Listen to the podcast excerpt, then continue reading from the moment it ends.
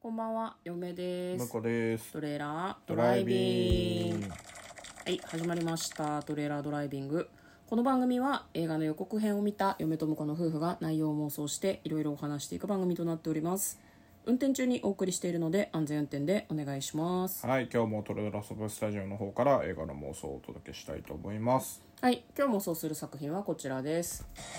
奥須駅お化け2023年10月6日公開80分 PG12 指定の映画となっております。はいこちら韓国の映画ですね。はい。まずは予告編を復習して内容を妄想していきたいと思います。えー駆け出しのウェブニュース記者のナヨンという女性がですね。ナヨンナヨン。トワイスのナヨンを握りますね。 TWICE のナヨンねすごいそうだね可愛いフレッシュな感じの駆け出しの子だから20代中盤ぐらいかな、みたいでしたけど、まあその奥世紀っていうところで起きたなんだ人身事故を取材するんですね。でなんかバズりそうだなと思って、まあその恋人うん後輩と一緒にまあなんかいろいろ事件を追っかけていくんだけどなんかちょっとなんだろう奥世紀で亡くなった人たちにはある共通点があるみたいなところからちょっとこうホラーな内容がだんだんこう始まっていくというか駅のホームで酔っ払って踊っているように見えた女の人が急に柱に自分の頭を叩きつけ始めたりとか、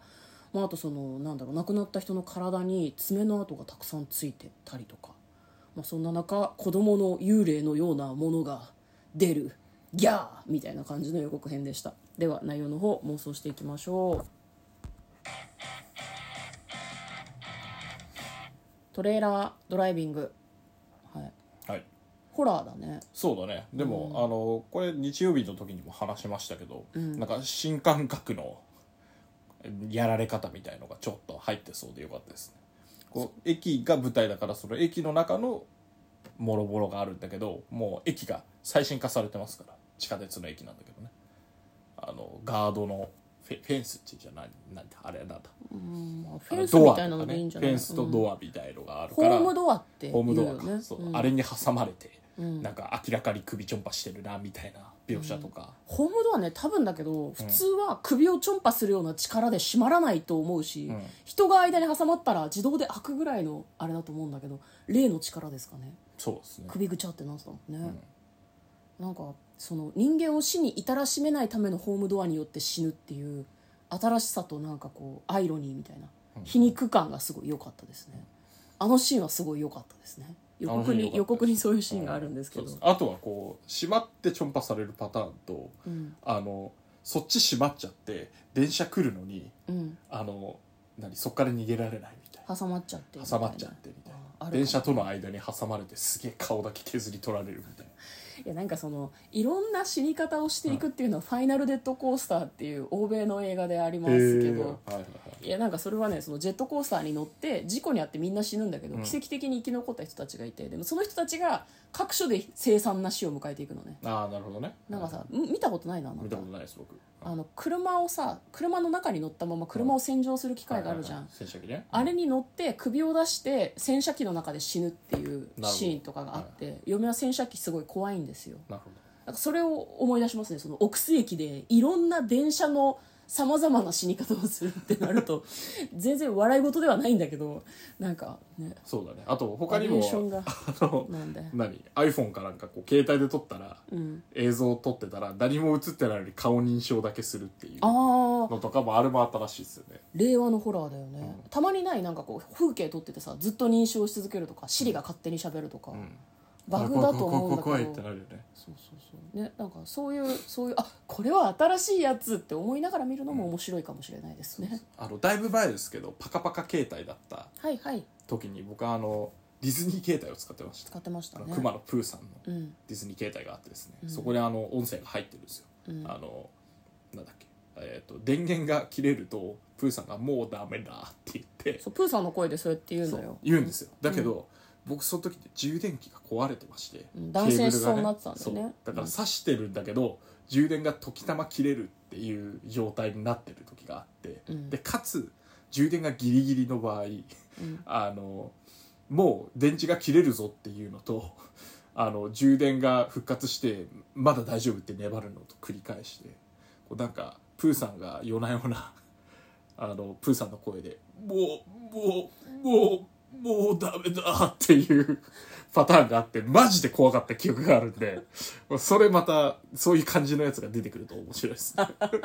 携帯が勝手に喋る系で。ちなみにこれトレーラードライビングのエピソード1で話した話題あで、すワンで話したっけ話してますあ、そうだったっけ1でプーさんの、えーなんだっけなプーと大人になった僕みたいあーな作品のはい妄想をしたんですけはいはいはいはどいその時になんか思い出話になってますけどね、はいありましたねなんか向こうがねその言った話言をっしたんた。ですけどそうだそうだ。その時の方が上手に喋ってたよあ、そうだね。今日は、あの、あんまり気合い入れちゃうてなかったですね。確かに。そうそうそう、でもあの時だって2回ぐらい撮ってる。撮り直してるからたね多分多分撮り直してるんこでれ撮り直さないから、はいちなみに嫁その時その場にいたので、うんあの一緒に笑いましたよね「え今何の何の音?」みたいなプーさんがプーさんがプーさんが見まかられたみたいな気持ちになってるねまあいいんですけどそれはいいんですけど奥世紀お化け、ね、他になんかそういうネタがいっぱい出てきてほしいなと思いますねそうねうんあとなんなんだろうね最近駅に着いたものといえば雪についたものなんだろうなそのホームドアは割と今いろんなところについているけどなんだろうね日本まあこれ韓国の駅なんだけどうん、日本の駅だとなんだろうあと非常停止ボタン分かりやすくなった気がするねあ本当にうん昔なんかもっと分かりづらくなかったっていうか非常停止ボタンなんか押せたっけっていううんうんうんうん一般の人がいやまあここここ数年押せてるような気もするけどこれそれね押せるようになった気がするからだからそういうのも入ってくるかもね、非常ボタンを押すとむしろ加速してくるとかね電車非常ボタンを押すとしびれるとかねしビリびれビるリビリビリってなるとあかそうね非常ボタンで感電するとか ねそんなギャギャグですよそんなあとなんかあの、うん踊ってる女の人いたねそうねあの多分その取りつかれた人かうん、あのもしくはその霊本体かわかんないけどうん、あれは呪われて踊っている人だと嫁は思うけどね顔色がおかしかったかなんかねあの電柱かは中にこう頭ガンガンぶつけてたもんね柱からうん駅の中まあ何かあの駅にいる子供の幽霊、でも何人か子供の幽霊がいてみんなさ数字をつけてんだよねそう名ね札みたいなのを、でその数字を口に出すと死ぬらしくて無理ゲーじゃないうんだって電話番号にさ例えば0303って入ってたらさ終わりじゃんもうまあ口に出して言わなきゃいいじゃん復唱させられたりすんじゃん電メ話ーがかかルってできてああメールでね、メールとかメーあル電話でかかってきたら言うかもしれないけど、こ数れ字見ちゃったら言うってあどそうういいうう騙しのパターンだそうするとあの、あれじゃないなんで電車のあのお宅の人が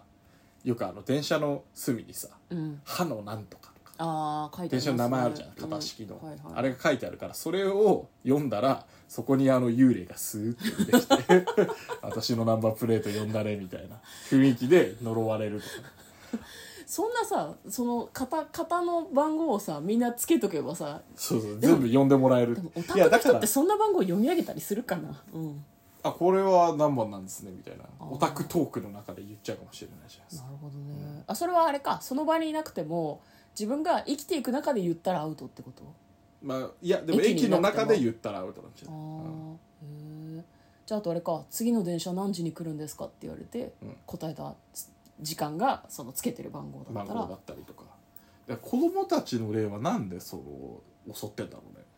うんいやなんかこういうホラーでたまにありますけどなんかなんで彼らはそういうことをしてるのかとか、なんなんなのかなんなんでそうなってしまったのかっていうのがこうわかわかるといいねうんこの話だけでなんかリングとかってあんまり分かんなくなかった分かったっけなん呪いの条件とかはなんか確認してったけど最終的には理由にたどり着く直前でうん呪いに殺されちゃったみたいなパターンが多かっただからあれ今回もはそうなのかなぜそうなったのかっていうか貞子の物語は確か「リングゼロバースデー」やるまでうんだから何作も後になってからだったと思うんでこれもそうなんじゃないあ何パターンか作りつもり奥世紀お化け建築とかもなんか駅ができる頃みたいな、ああなるほどね、奥末期お化けのうん、やっぱバースデーなのかパなターンで何パターンか作る、まあいやでも駅ごと変わる んじゃん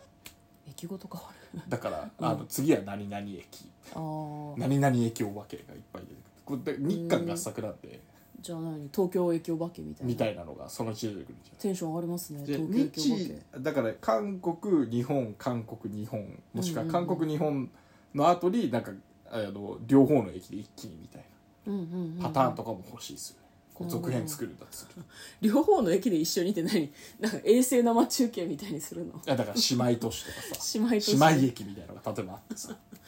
お化け両も方呪われておる化けも大変だよね両方呪わなきゃいけないからね面倒くさい よね多分ねそれこそ理由が不明じゃない日本と韓国の駅で両方呪うってさどうしたっていう感じしないいやだからそこで、なんだろうなあのそれ作るためになんか無理やりな地上げとかやあっーてたのがたまたまねなるこほうどうんネットの力でつながってるかもしれないからこれだってあーほらバズらせようとしてこう巻き込まれてるわけじゃないであすか確かに確かにでバズったことによって呪いが他に伝播するとかあそるうだかかもらねもう今時さあれじゃん、10年前の子供はインターネットネイティブなんで、そうっすね、うん子供時代に亡くなってたとしても、うんせいぜい10年15年前でそうだねって考えると、うんもうすでにネットを活用している幽霊な可能性あるよねなるほどネットワークに侵入してなんなら、あのネットつながってるならもう世界中どこでも出ますよみたいそうかそういう恐怖を我々に与えてくるってことね、な、まあ、あのビデオ見たからとかじゃねえよネット見たらもうダメなんだバカみたいな感じ ですぐ呪われるなるほどねそうかだだけど力発揮できるのは駅だけってうんなんか強いんだか弱いんだかって感じだね、呪いはかかるからあと駅に記載すればもう